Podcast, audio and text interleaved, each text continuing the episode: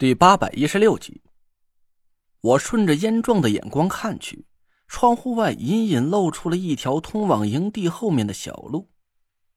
我笑了笑，抓住烟壮的手，使劲握了几下，朝郭永哲指了指：“感谢烟兄盛情，还有一件事要麻烦烟兄，我这个兄弟啊不会风水术，就让他暂时留在你这里打个杂吧。能干点什么，烟兄尽管朝使的使唤他，用不着给我留面子。”在我们几个回到燕兄这里之前，就别让他离开你的营地了。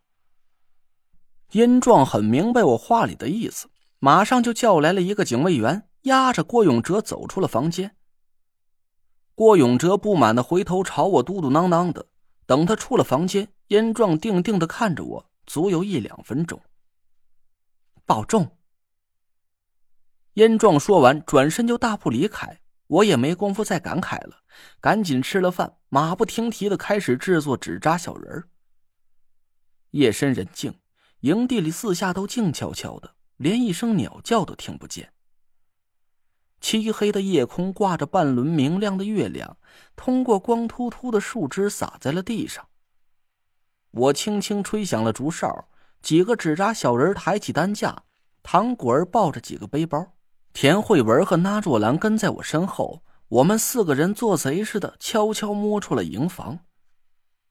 虽然我心里明知燕壮不会找人把我们拦下来，但做戏总得做像一点。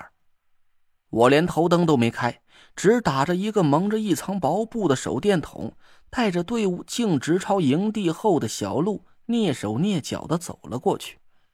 小路通往的是一片茂密的树林。脚下薄薄的积雪被我们踩得发出咯吱咯吱的轻响。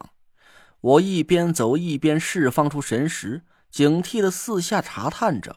果然，把守在这里的明哨都已经不见了。距离我们几十米之外，隐隐约约的散布着几道微弱的气息。随着我们前进的节奏，那几道气息不远不近的跟在我们身边，直到我们走出了树林。那几道气息才停止了跟随。我松了口气，扯下手电筒上的布，打开头灯，四下仔细观察了一番。一片黑黢黢的山坡斜斜的出现在手电筒的光束里，一条勉强能算是路的羊肠小道，弯弯曲曲的盘旋着延伸向前，能明显的看出向上倾斜了一个不小的角度。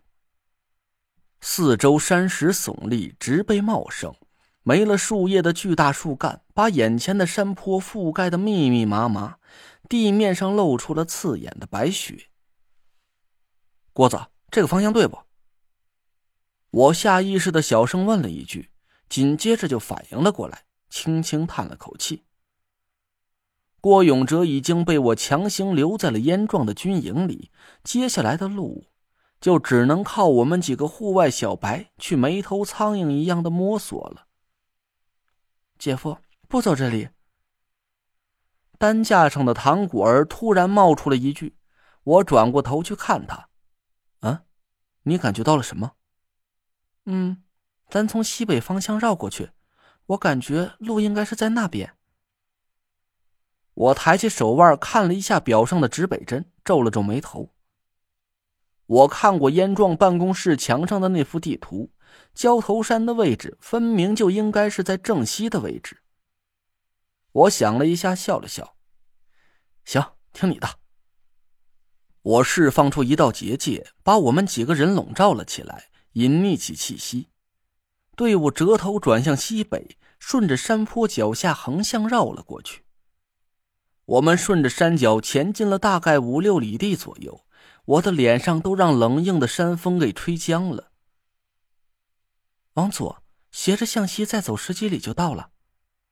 我点了点头，指挥着纸扎小人转上了山坡，在一片半是草地半是树林的山上艰难的探索前进着。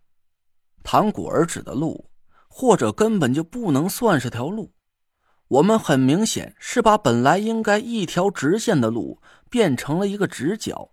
绕出了大概将近十里地远，但我相信唐果儿的预感。这深更半夜的在大山里走夜路，一旦姚晨阳在我们预定的路线上搞点手脚，还确实是很难应付。果儿，你是怎么感觉到咱的目的地就在那个方向的？我还是忍不住问了唐果儿一句，这一次他却没有含糊其辞，很笃定的说道：“那边有一股很强烈的气息，就像是，嗯，和那爷身上的气息很像。我是木星命格。”对这种阴水之气有很明显的感觉。这个解释合情合理。我和那若兰对看了一眼，他的脸上露出了一丝狂喜。毫无疑问，焦头山就是破解那若兰天邪命格的终点站了。我们顿时就来了精神，脚下的步子也迈得更加卖力了。山里的天亮得很早，表上的时间刚过五点半，身后又隐隐透来了一丝亮光。早起的鸟儿已经轻轻的在四下啾啾的叫了起来。出人意料的是，虽然山路很难走，但这一路上我们竟然没有遇到任何阻碍。我把神识释放到了极致，探查了四周三里地之内的情况，心里暗暗庆幸。还好，我相信了古儿的判断，走了一条绕远的路。左手边两里地左右。几道很凌厉的霸道气息散布在树林里，我大致推算了一下，正是那条距离焦头山最近的山路。虽然我还不至于惧怕几个连隐匿气息都不会的二流庸手，但多一事不如少一事。我也没有那种明知山有虎还非得往虎山行的贱脾气。只是有一道微弱的气息引起了我的注意。距离我们身后大概一千米之外，一直有个人不紧不慢的跟着我们。那个人前进的速度不算快，有时候队伍的步伐稍加紧了一点那个人的气息就超出了我神识的探查范围。而我们稍作停顿，那人又慢吞吞的出现在我的神识里，只是距离实在太远了。那人的气息和大山几乎融合在了一起，隐藏的恰到好处。我也感觉不出那个人到底是谁，道行是高是低。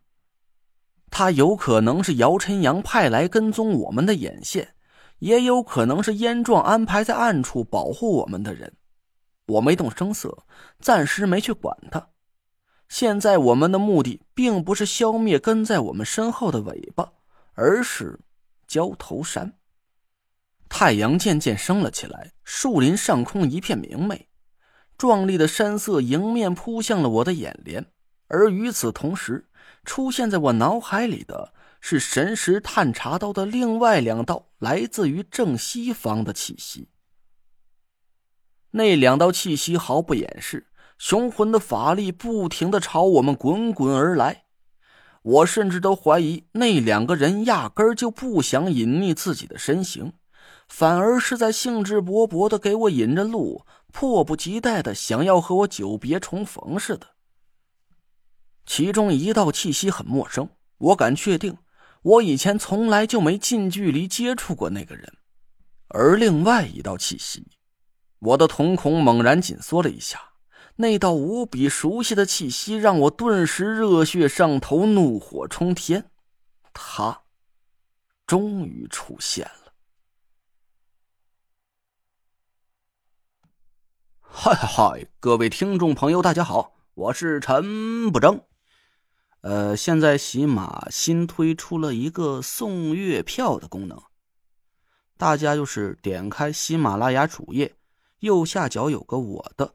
点进去有一个签到领 VIP，签到达到一定天数，不仅送你 VIP，还送你免费的月票。